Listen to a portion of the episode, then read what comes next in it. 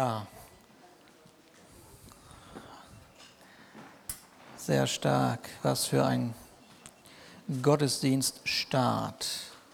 Wer weiß, wo das noch hinführt. Sag mal, ich glaube, jetzt ist es echt soweit. Ich habe das jetzt ja wochenlang vermieden, aber jetzt ist es soweit. Ey. Oh meine Güte, oh Gott. Ah, okay. Hat nichts mit meinem Alter zu tun übrigens. Nur was mit Schönheit zu tun. Ich wollte mich ein bisschen schöner machen noch. Na gut. Okay. wer, wer in das Leben mit Gott eintritt, der nimmt sofort etwas wahr, was ihn, äh, was ihn wirklich erstaunt, weil das Leben wird sofort erfüllt mit den Verheißungen oder Zusagen Gottes. Hat das irgendjemand schon mal erlebt? Ja, das sind noch nicht alle so. Äh, okay, ich, gut, ich, ja, also in meinem Leben ist es auf jeden Fall so. Doch irgendjemand, der das erlebt hat, dass er sein Leben Jesus Christus anvertraut hat und plötzlich in einer Fülle von Verheißungen gestanden hat. Irgendjemand hier, der sagt hier, ich bin Zeuge, ich gehöre dazu, ich bin derjenige, ich bin diejenige. Und alle Verheißungen sind erfüllt mit der ganzen Hoffnung des Himmels. Vielleicht kannst du schon mal die nächste Folie dran machen. Ich glaube, heute musst du richtig, richtig mitmachen. Genau, die Folie, genau, ja. Verheißungen demonstrieren gegen jegliche Vernunft die Möglichkeiten des Himmels. Gegen jegliche Vernunft, ja. Und sie sind wohlwollend, sie sind erfüllend, sie sind erhebend zugleich, sie sind grenzenlos, weil Gott grenzenlos ist. Das sind die Verheißungen, von denen wir sprechen. Und es gibt Verheißungen, so, die Gott gegeben hat, Zusagen, die Gott gegeben hat, wenn du das Wort Verheißung gar nicht so kennst, das sind Zusagen, ja. Ich bleibe mal bei Verheißungen, aber es sind Zusagen, die Gott gegeben hat. Und manchmal ist das so, dass wir uns mitten in diesen Zusagen und Verheißungen bewegen. Und es gibt, ähm, äh, die sind so klar und deutlich, du bist mittendrin und du bist einfach dankbar und, und, und begeistert für dem, was Gott dir geschenkt hat für dein Leben. Und dann gibt es Verheißungen und Zusagen Gottes, die von denen weißt du, die sind ganz klar vor deinen Augen, aber, äh, aber die sind noch nicht erfüllt. Kennt das irgendjemand? Irgendwelche Zusagen Gottes, die noch nicht erfüllt sind? Jawohl, das kennen wir auch, ganz genau. So, man weiß zwar, dass man in die Verheißung hineingerufen ist, aber man sieht heute noch nichts davon. Bin ich irgendwie zu laut für euch? Alles, könnt ihr mich gut hören? okay. Man sieht noch nichts. Und das führt mich in das Leben eines Mannes im Alten Testament. Und ich liebe es, diejenigen, die mich noch nicht kennen, ich liebe es, diese Geschichten aus dem Alten Testament zu nehmen, da hineinzugehen und dieses, dieses Buch, was so, was so, ja, so ganz viele Geschichten beschreibt. Und ich liebe es, sie herauszunehmen und zu sehen, was hat Gott heute äh, damit, äh, was, was möchte Gott uns heute damit sagen? Wo ist da ein Bild drin, was uns hilft, uns aufzustellen und zu verstehen, was die Absicht Gottes ist? Und das führt uns also in das Leben von David. Und David war ein, einer der ganz großen Könige so, äh, Israels mit so einem Ausnahmecharakter. So, egal, egal, was man von ihm liest, ist es einfach alles nur, dass du denkst, oh Mann, okay, gib mir nur ein bisschen was von dem, ja, ein bisschen irgendwie so, ja. Und wir starten einfach mal äh, in einem Buch im Alten Testament. Und zwar ist das Buch, heißt das Buch Chronik. Ja, die Chronik. Da ist alles aufgeschrieben, was die Könige jemals in Israel gemacht haben, so die ganze Geschichte. Es gibt erste Chronik und zweite Chronik. Wir gehen in erste Chronik und, und zwar Kapitel 11, weil dort sind wir in einem Moment, wo sich endlich, endlich, endlich, endlich nach 30 Jahren eine Zusage erfüllt, die David von Gott bekommen hatte. Da heißt es, ganz Israel kam zu David und zwar nach Hebron. Und die Leute sagten zu ihm, du bist doch unser eigen Fleisch und Blut. Da haben sie es endlich erkannt. Schon früher, als Saul noch König war, hast du das Heer Israels im Krieg angeführt. Und der Herr, dein Gott, hat dir zugesagt, du bist der Mann, der künftig mein Volk Israel führen und schützen soll. Du wirst der Anführer Israels sein. Und so sagten alle Ältesten Israels, die zu König, so sagten alle Ältesten Israels, die zu König David nach Hebron gekommen waren. David schloss dort in Hebron einen Vertrag mit ihnen und sie riefen den Herrn als Zeugen dafür an.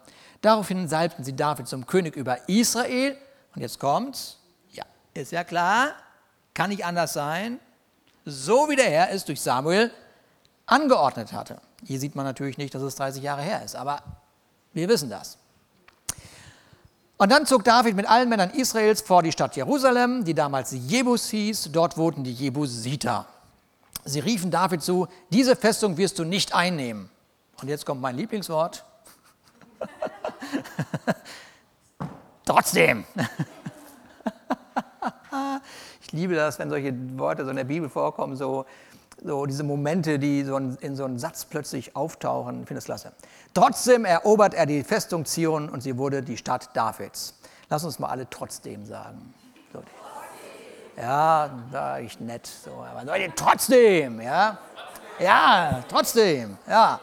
Okay, also ganz eindeutig erfüllt sich hier also eine Verheißung, die über David ausgesprochen war. Ganz klar. Aber gleichzeitig, und das ist nicht offensichtlich, und da werden wir gleich hineinsteigen, erfüllt sich hier eine Verheißung, die Gott nicht David gegeben hat, sondern der gesamten Nation Israels.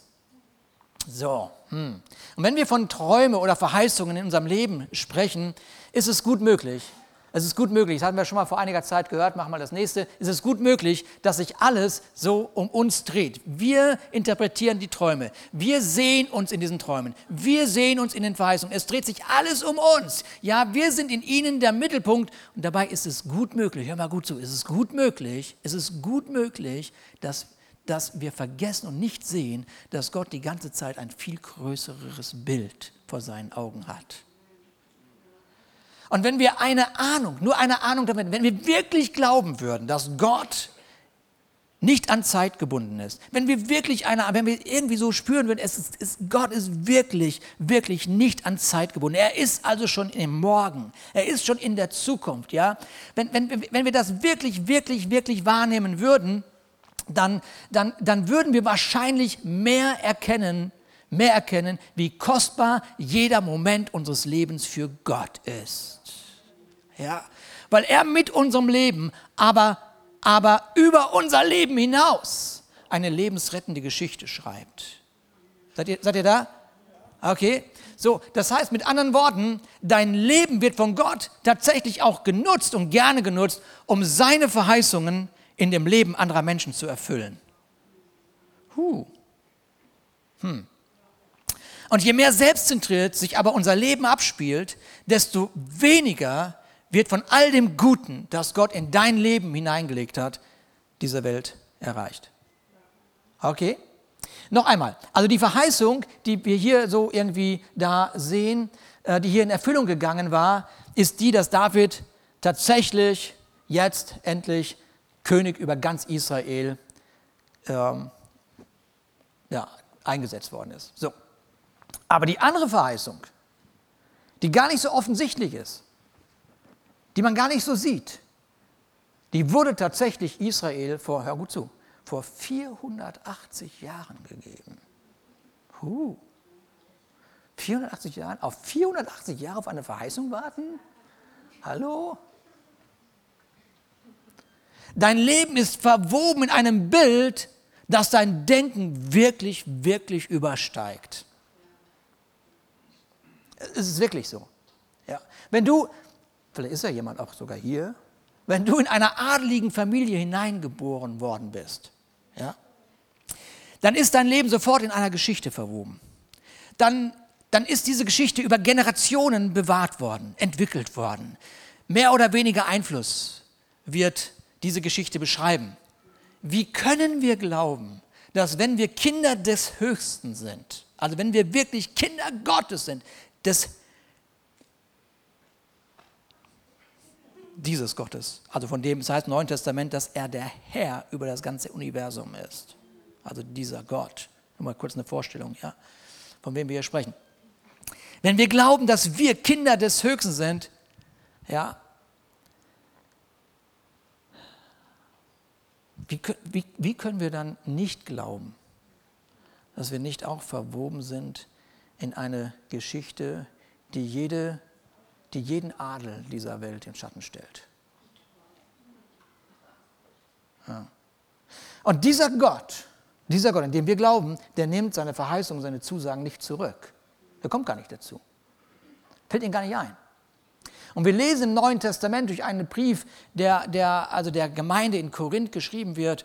Also Paulus hat diesen Brief geschrieben, da heißt es, denn der Sohn Gottes, Jesus Christus, den wir in eurer Mitte verkündet haben, und dann sagt er also er und der Silvanus und Timotheus und so weiter, der hat nicht ein Ja und Nein zugleich verkörpert.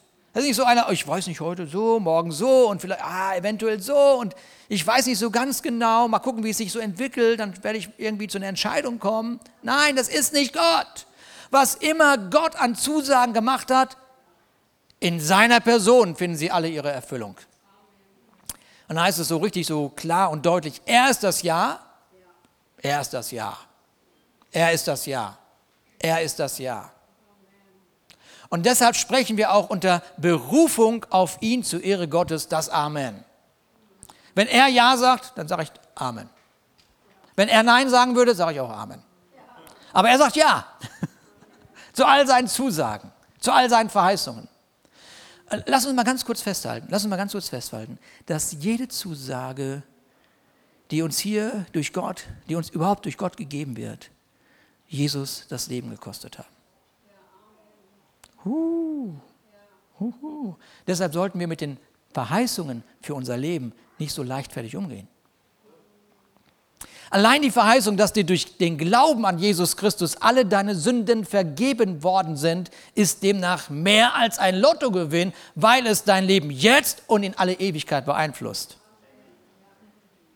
Huh.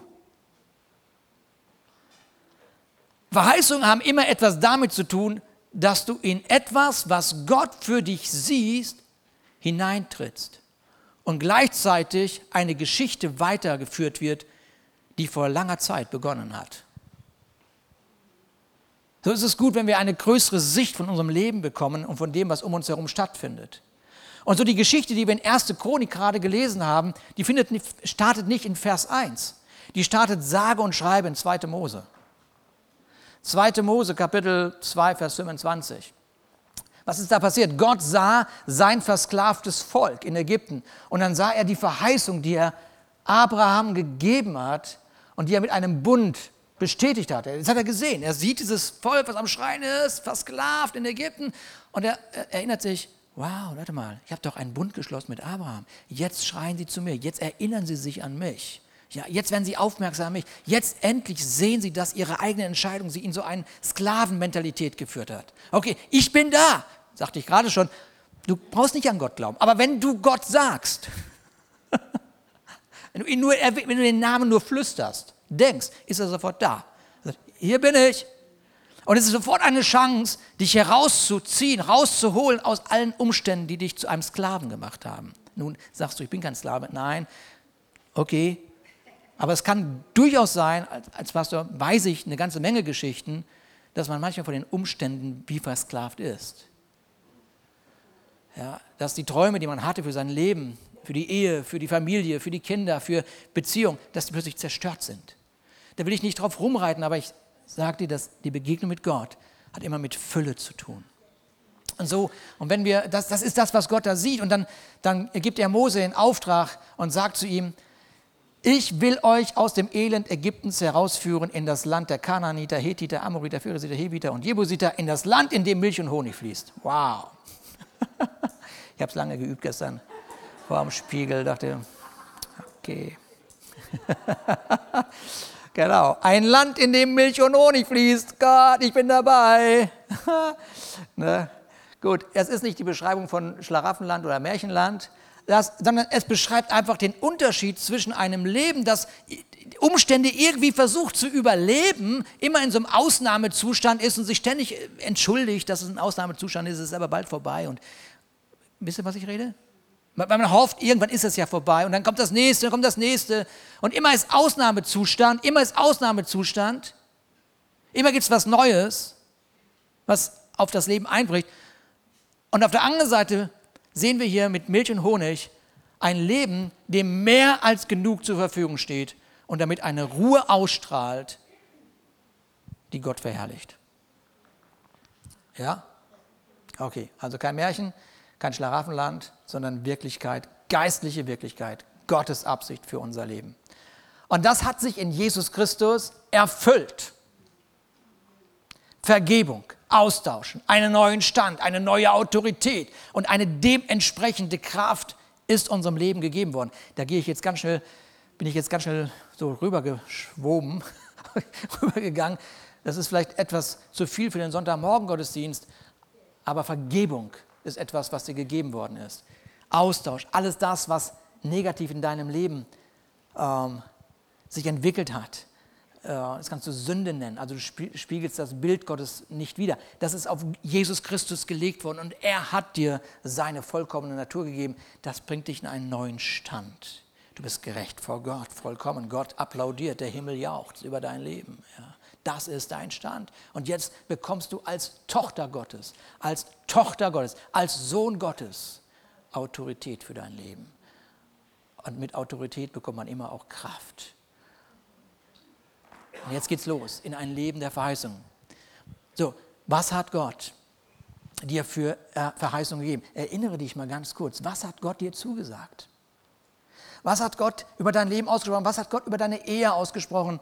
Äh, über deine Familie oder über deine Kinder? Welche Verheißungen? An welche Verheißung kannst du dich erinnern, die Gott dir gegeben hat über deine Kinder? Und ich, ich hoffe so sehr, dass, dass ich hier, wenn ich hier jeden Sonntag, wenn ich uns so vorstelle und sage, wir sind eine lebendige Gemeinde, die eine lebendige Beziehung mit Gott hat, wenn ich das sage, hoffe ich, dass jeder von uns wirklich, wirklich in dieser Beziehung lebt und wirklich weiß, was Gott ihm verheißen hat. Dass du da nicht leichtfertig drüber weggehst und sagst, ja, ich glaube an Gott, aber eigentlich weiß ich gar nicht genau, was alles in ihm ist für mich. Sondern dass du dir Zeit genommen hast zu hören, was Papa dir zu sagen hat dass du etwas buchstabieren kannst, was eine Verheißung und eine Zusage für dein Leben ist. Und es ist wirklich so, je länger wir außerhalb einer Verheißung leben, also einer Zusage leben, desto mehr schleicht sich manchmal so das Gefühl ein wie, ich weiß nicht, vielleicht habe ich mir doch was vorgemacht irgendwie, ja. Vielleicht gehört mir doch nicht diese Verheißung. Vielleicht ist das doch nicht das, was, was, Gott, mir, was, Gott, mir, was Gott mir geben möchte. Ja? Vielleicht ist das doch verloren gegangen. Aber ich möchte dir nochmal sagen, 1. Korinther 1, Vers 20 sagt, was immer Gott an Zusagen gemacht hat, in seiner Person finden sie alle ihre Erfüllung. Was auch immer, an was auch immer du dich erinnerst, was auch immer Gott dir gesagt hat, in seiner Person finden sie Erinnerung. Was ist die Verheißung? Vielleicht Frieden, vielleicht Freude, Versorgung, vielleicht der Hinweis, dass er dich niemals verlässt, Vielleicht der Hinweis, dass dir Vergebung, dass dich Vergebung bestimmt und nicht das Nachtragen von irgendwelchen Fehlern und Fehlern und Fehlern, sodass du ständig, wo auch immer du bist, mit so einem Schamgefühl und Schuldgefühl rumläufst. Ich möchte dich heute daran erinnern, wirklich erinnern von ganzem Herzen. Ich empfinde das wirklich, dass so Gott uns das zuruft, eine Haltung einzunehmen, die davon ausgeht, dass alle Verheißungen, alle Zusagen Gottes in Erfüllung gehen werden. Immer diese, deswegen dieses trotzdem. Verstehst du? Dieses trotzdem.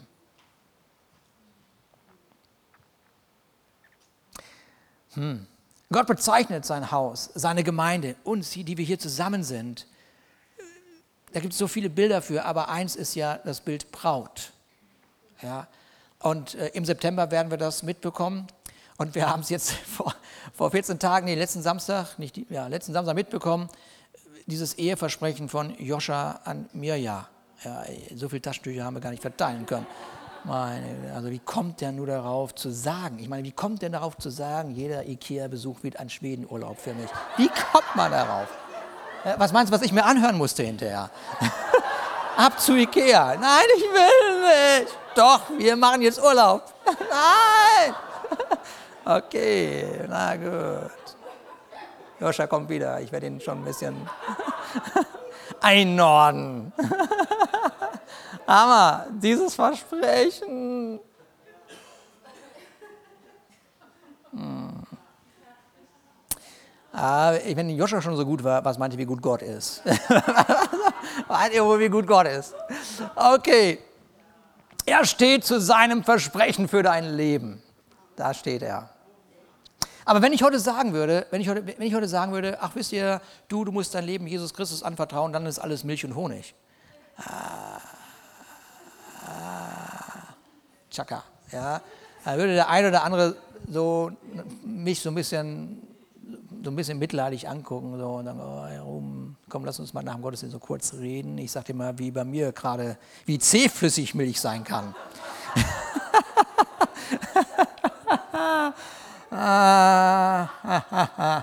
Das würde einfach an der Realität unseres Lebens vorbeigehen. Das würde einfach nicht passen. Oder weiß jemand, was ich spreche? Ja, okay, okay, okay, okay, ah, okay. Hm. Verheißungen, Zusagen Gottes lösen uns nicht aus unserem Leben, sondern führen uns durch. Okay? Darum ist das Festhalten an dem, was Gott gesagt hat, einfach eine gute Haltung. Und eine andere Haltung ist aber die, dass du sagst, warte mal, warte mal, ich besitze die Verheißung. Ich halte nicht nur fest, sondern ich besitze. Sie gehört mir, weil Gott es gesagt hat. Wenn er etwas gesprochen hat, dann ist es schon meins. Ja, Festhalten ist eine gute Haltung, aber besitzen ist besser. Ist wirklich besser. Denn jede Verheißung von Gott, jede Zusage, die Gott dir gegeben hat, ist nicht dir gegeben worden, um dich irgendwie zu beruhigen, so ein bisschen stillzuhalten, so, ja, und irgendwie dich aufzubauen, halt irgendwie durch, das wird schon. Sondern sie ist dir gegeben worden als etwas, was du besitzt, was dich ausmacht, wer du bist. Und deshalb ist genau das, was Israel hört, 480 Jahre vorher. Hören Sie, wie Gott sagt, der Herr, euer Gott, wird euch, mach mal weiter. Ah, da sind wir schon. Der Herr, euer Gott, wird euch in das Land bringen, das ihr in Besitz nehmen sollt. Dort wird er mächtige Völker vertreiben und euch ihr Land geben. Und dann wieder die Hethiter, Girgashiter, Amoriter, Kanaaniter, Perisiter, Ibiter und Jebusiter und jetzt kommt diese blöde, dieser blöde, blöde, blöde, blöde Nachsatz. Alle sind stärker und größer als ihr. Ja, Gott, das kannst du für dich behalten. Ja, das kannst du irgendwie für dich behalten, weil, weil, weil, weil das ist so, man hört nicht richtig hin, wenn Gott redet. Man hört nicht richtig hin, man, man ist so fokussiert aufgrund der Kultur, die in einem ist, aufgrund dessen, wie diese Welt ist, in der wir leben.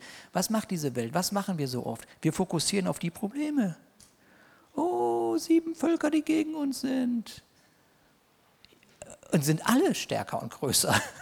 keine Chance, nicht eine Chance. Ich habe keine Chance. Der Fokus ist sehr schnell bei den Problemen. Mach mal weiter. Ja, der Fokus ist schnell bei den Problemen.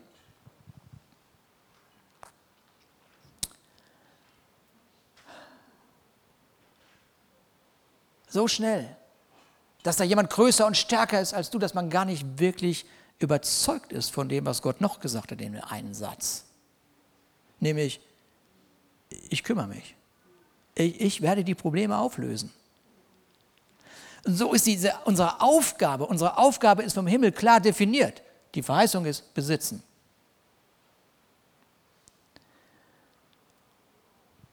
Und jeder, der schon einige Zeit mit Gott hier unterwegs ist, weiß, von was ich hier rede, denn mit jeder Möglichkeit, die dir durch Gott gegeben wird, kommt auch irgendetwas, das nennt man Gegenwind. Ein bisschen Gegenwind. Warum denn das? Ja, weil du immer noch in einer gefallenen Welt lebst. Deshalb. Es ist so. Nochmal, du bist nicht rausgeholt aus dieser Welt. Du bist nicht irgendwo anders. Du bist hier in deinem Lebensumstand. Einer Welt, die ganz selbstverständlich außerhalb des Standards Gottes lebt. Sieben Nationen stellen sich hier in der Geschichte gegen die Verheißung Gottes. Sie stellen sich gegen Gott. Und manchmal ist nur ein einziges Problem schon allein so einschüchternd, dass wir vergessen weiterzugehen. Aber sieben Nationen sprechen hier von verschiedenen Herausforderungen, die unserem Leben begegnen können. Aber jede Herausforderung, von der Gott sagt, dass er sich darum kümmern wird, ist deshalb noch in meinem Leben, weil mit jeder Herausforderung eine Entwicklung in meinem Leben stattfindet.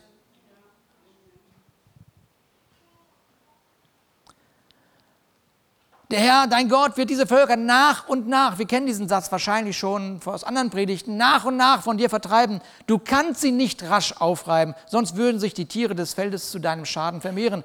Wie fangen wir also an, das Land zu besitzen? Wie fangen wir an, das zu besitzen, was Gott uns verheißen hat? Stück für Stück. Stück für Stück. Warum? Weil mit jedem Problem, das sich zeigt, sich dir noch eine Gabe, ein Talent, eine Sichtweise, eine Erkenntnis, eine Offenbarung zeigen soll, mit der du dann was? Die nächste Herausforderung. Der nächsten Herausforderung begegnest. Oh, lass mich doch in Ruhe damit. Warte mal, Je größer die Herausforderung, desto größer die Verheißung.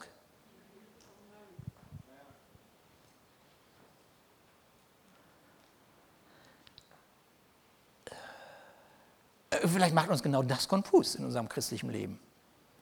Als wir sagen, warte mal, also du, du predigst doch die ganze Zeit, dass wir einen offenen Himmel haben durch Jesus Christus. Hat das schon mal jemand gehört? Ich habe einen offenen Himmel durch Jesus Christus. Zwei, drei Leute, Gott sei Dank, hören zu. Okay. Äh, das ist immer beruhigend, wenn, wenn man einen Zuhörer hat, echt wirklich. okay, ja. Wir haben so eine Vorstellung, was es bedeutet, unter dem offenen Himmel zu leben. Und die Vorstellung ist in unseren Gedanken oft so losgelöst von irgendwelchen Problemen. Kennst du das? Der offene Himmel ist einfach da. Losgelöst von allen Problemen, die so im Leben sind. Aber jetzt sage ich dir was ganz, ganz Tiefes. Ja, gut, es ist so tief. Im Himmel brauchst du keinen offenen Himmel mehr. Oh, oh, schade. Nein, nein, den brauchst du hier, den offenen Himmel. Für alles das, was dir in deinem Leben entgegenkommt. Und wir sollten nicht vergessen, dass Israel, als sie dem ersten Feind begegnet sind, da waren sie schon im verheißenen Land. Sie eroberten da schon Stück für Stück das Land. Und deswegen sagt das Neue Testament zur Gemeinde, sie sagt zu dir, zu deinem Leben, dass du von Herrlichkeit zu Herrlichkeit gehst oder von Kraft zu Kraft. Und das bedeutet, dass du in die Verheißungen Gottes hineinwächst. Du wächst selbst hinein in das, was Gott dir gesagt hat. Ich wachse in meine Verheißung hinein. Jede Herausforderung, Achtung, hör gut zu, baut eine größere Abhängigkeit zu Gott auf. Mit anderen Worten, Gott ist so gnädig und schenkt dir Abhängigkeit von ihm. Das war sehr tief, nicht für sonntags morgens normalerweise, aber müsst ihr nochmal nachhören, ja. Das ist eine Gabe, die Gott dir schenkt. Es ist, ist ein Geschenk. Derjenige, der von Gott abhängig ist, hat den ganzen Himmel zur Verfügung. Deswegen ist es ein Geschenk. Deswegen sagt Hebräerbrief, Kapitel 10, Vers 36, er sagt folgendes, denn standhaftes Ausharren tut Not, damit ihr, nachdem ihr den Willen Gottes getan habt, auch die Verheißung erlangt. Ja, in diesen Herausforderungen ist es gut, den Willen Gottes zu tun, um Verheißungen zu erlangen. Das ist ja echt so, ich, ich, ich kenne das total. Wir sind so schnell dabei, Gott zu sagen, Gott, da war eine Verheißung, hallo, kannst du dich erinnern? Oh. By the way, diese Gebete hören sich an wie gegen der Mauer gesprochen, aber ist egal. Trotzdem tun wir das ja. ja. Gott, hörst du mich? Die Verheißung, die du gesagt hast. Wann, wann, wann, wann wird sie in Erfüllung gehen? Hast du mich vergessen? Und es ist echt so, als wenn Gott auf der anderen Seite der Verheißung steht und uns zuruft, ich habe sie nicht vergessen. Aber ich glaube, du hast deinen Part vergessen. Du hast standhaftes Ausharren, Aushalten verwechselt mit standhaft stehen bleiben. Du sollst standhaft vorwärts gehen. Geh weiter. Aufgrund dessen, was ich dir schon als Besitztum gegeben habe. Geh mit Frieden, geh mit Freude, geh mit Barmherzigkeit, geh mit Wertschätzung. Wie soll ich das machen? Schritt für Schritt. Schritt für Schritt. Wenn ich anfange, die Verheißung zu interpretieren aufgrund der Umstände, in denen ich bin, dann bin ich sofort so im Stillstand. Ich weiß nicht, ob du das kennst. Ja, diese Umstände, die einen so beschäftigen, sofort ist Stillstand da, man beschäftigt sich mit allem Möglichen, ist so, Oh, zu doll, ich bleibe lieber hier.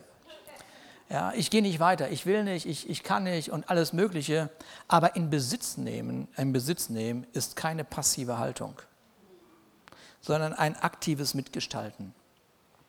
So, Achtung, wenn man jetzt so unterwegs ist, so, man ist ja unterwegs im Leben mit Gott und, und so, alles macht man für Gott und so, dann denkt man, okay, alle Verheißungen kann ich nur dann bekommen, wenn ich alles richtig mache. Meine Motivation stimmt, meine Gedanken stimmen. Wenn es jemand hier gibt, bitte nachher melden. So, noch nicht mal, noch nicht mal ich schaffe das.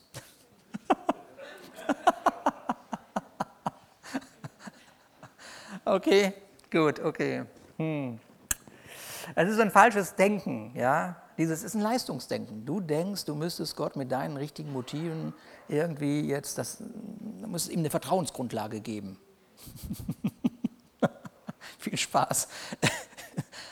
Oder lass es gleich sein. Dafür ist ja Jesus gekommen, damit du nicht dich verausgabst für was, was er vollbracht hat. Ein anderes Geheimnis, was wir uns in der Bibelschule lernen, ähm, kurze Werbeeinlage. Ähm, aber so denkt man manchmal. Man denkt manchmal, okay, es muss alles immer, ich muss immer super, super klar sein, keine Fehler, nicht falsch denken und richtige Motive und dann, dann, dann, dann, dann.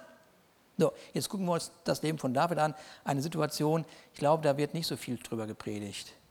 So, ein Moment, der, hm, es ist nicht die Stelle, wo er, ihr wisst schon, diese Stelle auf seiner Dachterrasse und der Badewanne. Diese Stelle ist es nicht. Das ist nicht zu Sonntagsmorgens, das ist was für andermal. So, aber diese Stelle, aber es gibt ja so einen Charakterzug von ihm an, am Anfang mindestens, am Anfang. So, ja, genau, das solltest du noch nicht zeigen, aber ist egal. Es ist alles wunderbar. Also, David ist mit den Verheißungen unterwegs. Ja, die Verheißung ist, du wirst König sein. Ja, und ähm, er wird, ist gerade zum, zum, zum König gesalbt worden von Samuel. Und wie er tatsächlich dann König werden würde, war überhaupt gar nicht klar zu dem Zeitpunkt. Saul war noch König, also es gab da schon einen König. Aber eine der nächsten Szenen ist die, dass Israel sich wieder in dem Krieg mit den Philistern befand, mit den Nachbarn und ähm, David von seinem Vater zu seinen Brüdern gesandt wurde mit ähm, Brot und Käse. Wahrscheinlich Ziegenkäse oder so, Schafskäse vielleicht auch. Genau. Und jetzt kommt er da an, in das Herrlager, und es ist diese berühmte Geschichte Goliath. Hat jemand was von Goliath gehört? Goliath, Goliath nicht gut, Goliath zu groß, einfach alles zu groß und falsch und so. Und dann hört er, wie dieser Goliath alles so verhöhnt und sagt, ah, wir werden euch alle klein machen und so weiter und so weiter. Und der David, der David hört das, hört das. Und jetzt, jetzt erinnern wir uns sofort daran, dass er sagt, Lasst euch bloß nicht einschüchtern von diesem Unbeschnittenen. Also, und das ist einfach ein Ausdruck dafür, dass er nicht in den Bund mit Gott gehört hat. Ja? Aber hast du das mal gelesen, was da wirklich steht? Das ist seine Motivation. Seine Motivation ist, wenn ich den erschlage, was kriege ich? Wow, edel. Ich dachte, du bist für Gott unterwegs. Nee, ja, auch. so, aber äh, erzähl mir doch mal, was. Komm, jetzt unter uns. Der Bruder kommt, sagt, halt die Klappe, geh nach Hause, geh Schaf hüten. Kann ich nicht einmal eine Frage stellen hier? So, so ist die Szene. Eine Frage nur loswerden. Ja? Und dann kannst du alles nachlesen, 1. Samuel. Und dann, und dann, und dann wieder, du sag mal, was kriege ich denn? Was würde der denn kriegen? Nur mal gesetzt im Fall, ich würde und dann hört er, der hört er drei Dinge, die, die finde ich, die würden mir gut stehen. Er sagt, äh, viel Geld, die Tochter des Königs und keine Steuern mehr zahlen. Hammer! Ey, da wäre ich auch dabei. Ja, mir fehlen nur zwei Sachen. Mir fehlt viel Geld und keine Steuern mehr zahlen müssen. Königstochter habe ich ja schon. Ja?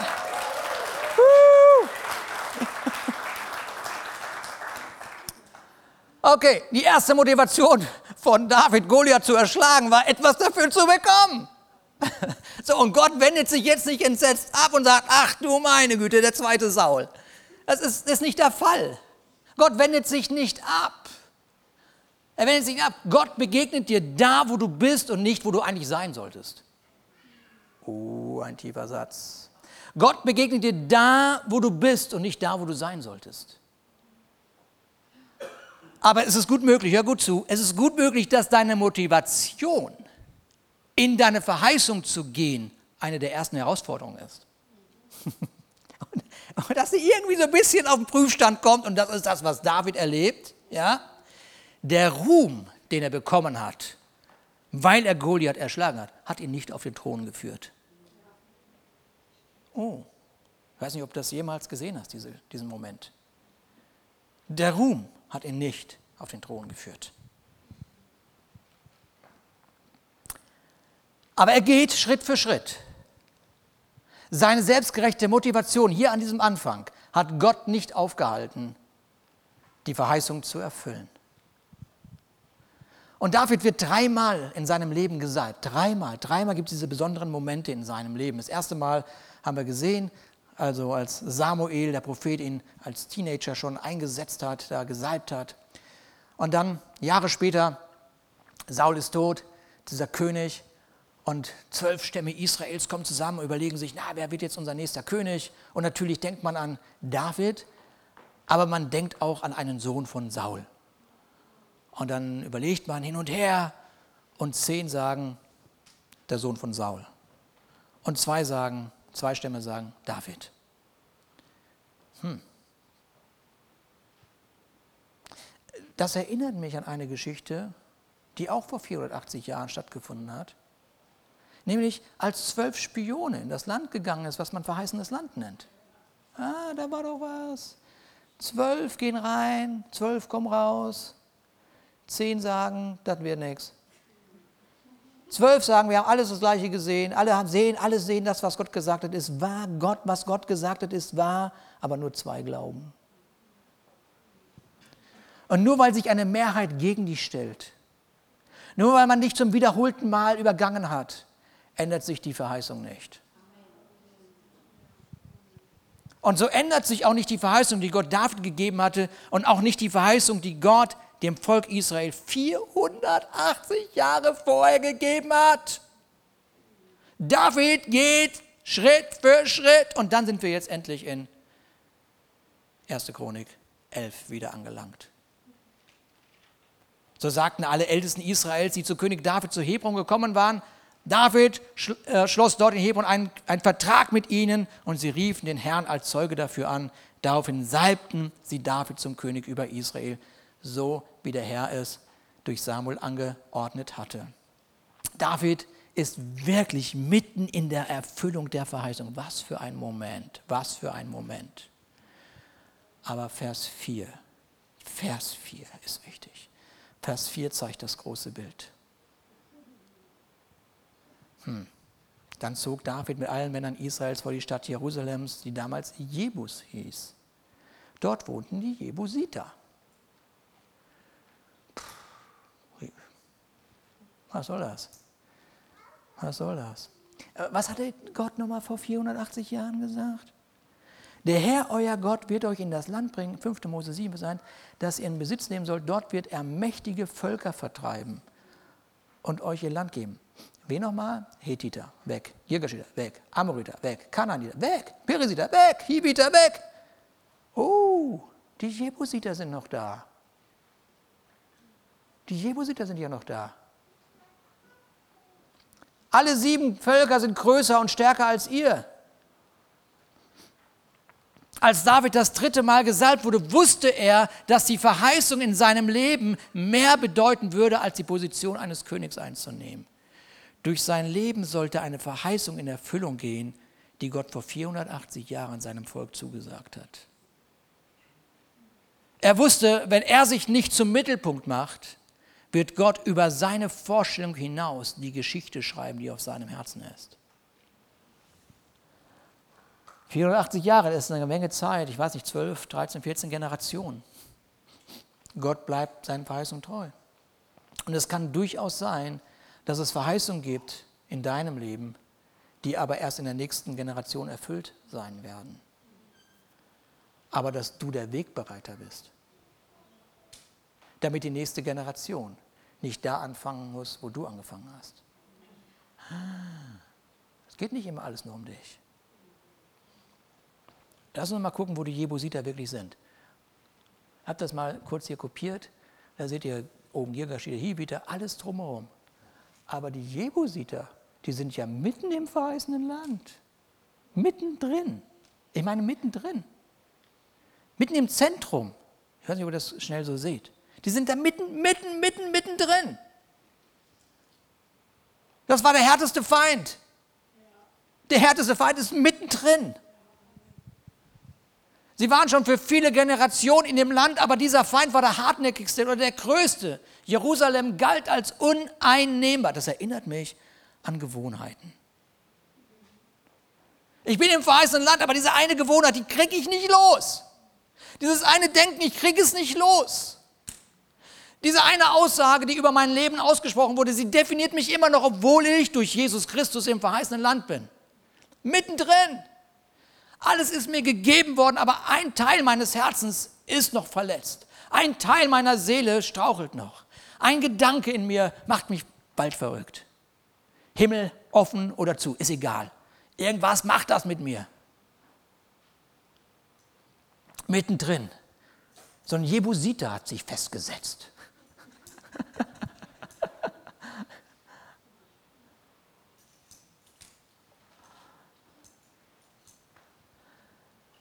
Und ein Thema, ein Thema, was mein Leben auf jeden Fall beeinflusst hat, ist das ganze Thema Vergebung. Manchmal ist mal schnell gesagt, aber wenn man, vielleicht hast du eine ähnliche Geschichte, wenn du so äh, eine Vater-Sohn-Beziehung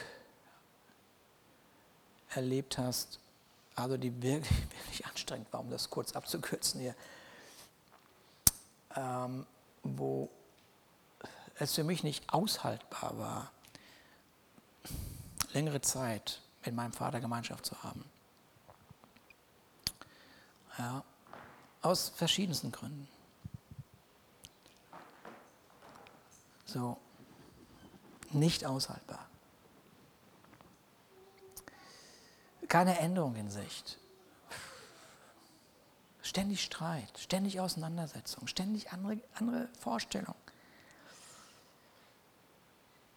Und erst als ich an einem bestimmten Moment in meinem Leben Vergebung als eine Verheißung für unsere Beziehung umarmt hatte, erst dann, als ich sagte, okay, warte mal, warte mal, Gott hat mir verheißen. Irgendwo steht in der Bibel, dass das Herz des Sohnes zum Vater zugewandt sein soll und das Herz des Vaters zum Sohn. Okay, Gott, Gott, ich, ich bin dazu nicht, aber du hast mir das als Besitz, du hast mir eine Beziehung, eine gute Beziehung gegeben die soll mich definieren. Erst als ich das umarmt habe, konnte ich ihm begegnen, ohne mich zu streiten. Er hat sich nicht verändert, aber ich. Aber es ging noch nicht mal nur um mich, um meinen Vater, sondern es geht, ging darum, zu was mein Leben bestimmt worden ist. Darum ging es. Und Gott sagt dir heute, jetzt ist genug. Genauso wie ich durch David eine Nation freigesetzt habe, habe ich durch Jesus Christus dir alles gegeben, um die dicksten Mauern, die höchsten Festungen in deinem Leben zu überwinden. Und so riefen sie David zu, als er vor der Festung stand. Diese Festung wirst du nicht einnehmen. Und dann dieser einzelne Satz, ich liebe ihn. Versteht ihr, warum ich ihn liebe jetzt? so was so echt. Dieses, dieses, diese, alles in dir ruft dir zu, du nicht. Du nicht. Es ruft alles dir zu, du nicht. Alle anderen ja, du nicht. Du wirst darin gefangen bleiben. Du wirst niemals davon loswerden. Du wirst immer dich dem beugen müssen. Du wirst nie dem nachkommen. Das ist das. Die Festung rufst du nicht. Und ein einziger Satz, souverän vom Himmel diktiert, trotzdem eroberte David, trotzdem eroberte David die Festung. Und jetzt, jetzt, jetzt kommt ja eigentlich, das ist schon fast frech, aber das ist, das ist herrlich, himmlischer Humor. Okay, dann mache ich hier mal meine Stadt raus. das ist Himmel. Das ist Himmel auf Erden. Da, wo ich die Festung überwinde, ist der Himmel. Halleluja! Dein Leben ist bestimmt, die Wohnung Gottes zu sein und eine vollkommene Heilung und Befreiung in allen Bereichen deines Lebens zu erleben. Deswegen kommt hier auch noch die Zahl sieben vor, aber das ist jetzt zu viel. Sieben Nationen, die letzte Nation ist die siebte, überwunden. Vollkommene Befreiung für dein Leben. Halleluja. Das ist Jesus Christus. Das ist unser Glaube. Dafür stehen wir hier als Gemeinde, dafür laden wir dich ein. Ja, deswegen bist du vielleicht so ein bisschen gedrängt worden, hierher zu kommen. Keine Ahnung, wie man dich hier heute hergeschleppt hat. Äh, ich würde mich beinahe entschuldigen, aber ich mache es doch nicht. Schön, dass du hier bist und dass du einmal wahrnimmst, wie sehr wir diesen Gott lieben und, und was für eine Perspektive er uns für unser Leben gibt. Verheißungen. Er sagt Ja und Amen zu deinem Leben. Lass uns gemeinsam aufstehen.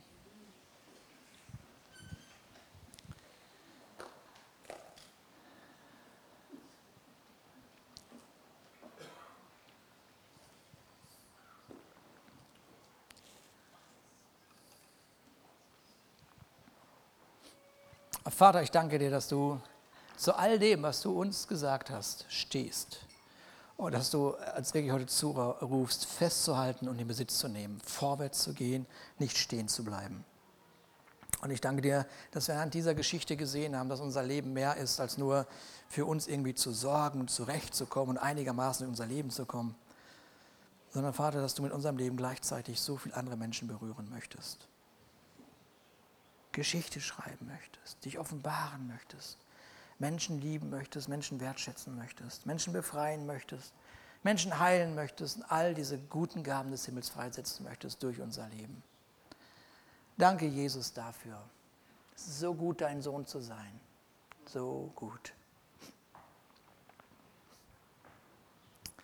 Was wären wir ohne dich? Danke, dass wir in diesem Haus zu Hause sind sie deine Kinder sind, deine Familie. Und Vater, du, du, du kennst jeden, der heute Morgen hier ist, du kennst die Herzen, du kennst die Gedanken, alle Gedanken, die auch so während der Predigt gelaufen sind. Und du wendest dich nicht enttäuscht ab, sondern du bist einfach da und du bist ein Gott, der versteht und der die Geschichte kennt. Und darum möchte ich dich bitten, Vater, dass, dass all unsere Herzen heute Morgen so neu berührt werden von dieser Liebe und dieser Entschlossenheit, die du uns zeigst. Entschlossenheit, uns zu lieben und uns das zu geben, was du dir vorgenommen hast. Ich möchte dich bitten, dass all diejenigen, Vater, die auf dem Weg sind, dir zu begegnen, dass sie deine Großzügigkeit sehen und wahrnehmen und dass das vielleicht der Anfang ist einer Reise. Eine Reise, die das Leben erheben wird. Danke, Jesus Christus. Danke, Jesus Christus. Danke, Vater, dass du mit uns gehst in diese Woche, Vater. Und dass wir erleben werden, wie Verheißungen wahr werden. Verheißungen werden wahr. Weil jede Verheißung, hinter jeder Verheißung steht dein Ja und dein Amen. Danke, Jesus Christus. Danke.